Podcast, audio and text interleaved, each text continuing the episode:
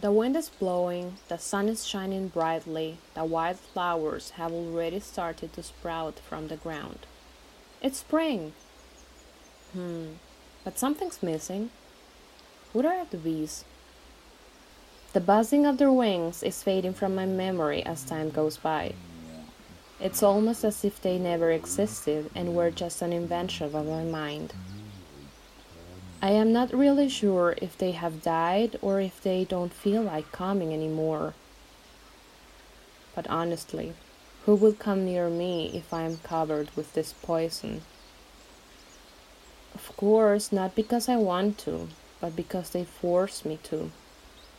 Supposedly to protect me. What they don't know, or rather what they don't want to see, is that they are doing the opposite but they are mouths like hunger. I can also breathe. I can't myself. It is true. They have brains, but they have not yet understood what they are doing wrong.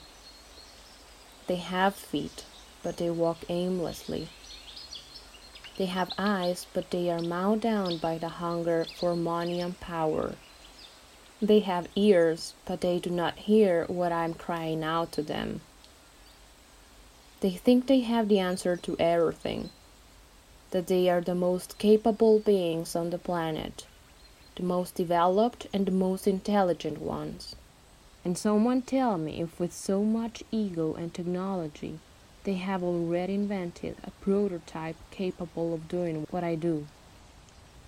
Something that is born from inert matter and not only takes life itself, but lives in order to allow lives to others.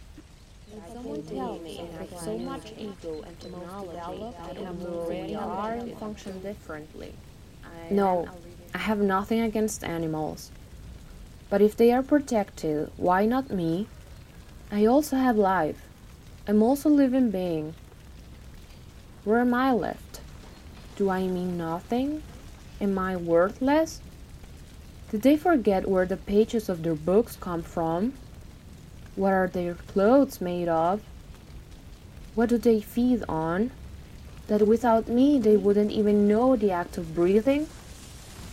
They think they are so strong now, but they forget where they came from. That in the beginning it was me who in form of a leafy tree gave them a roof, and who in form of branches made fire possible to them. But don't misunderstand me.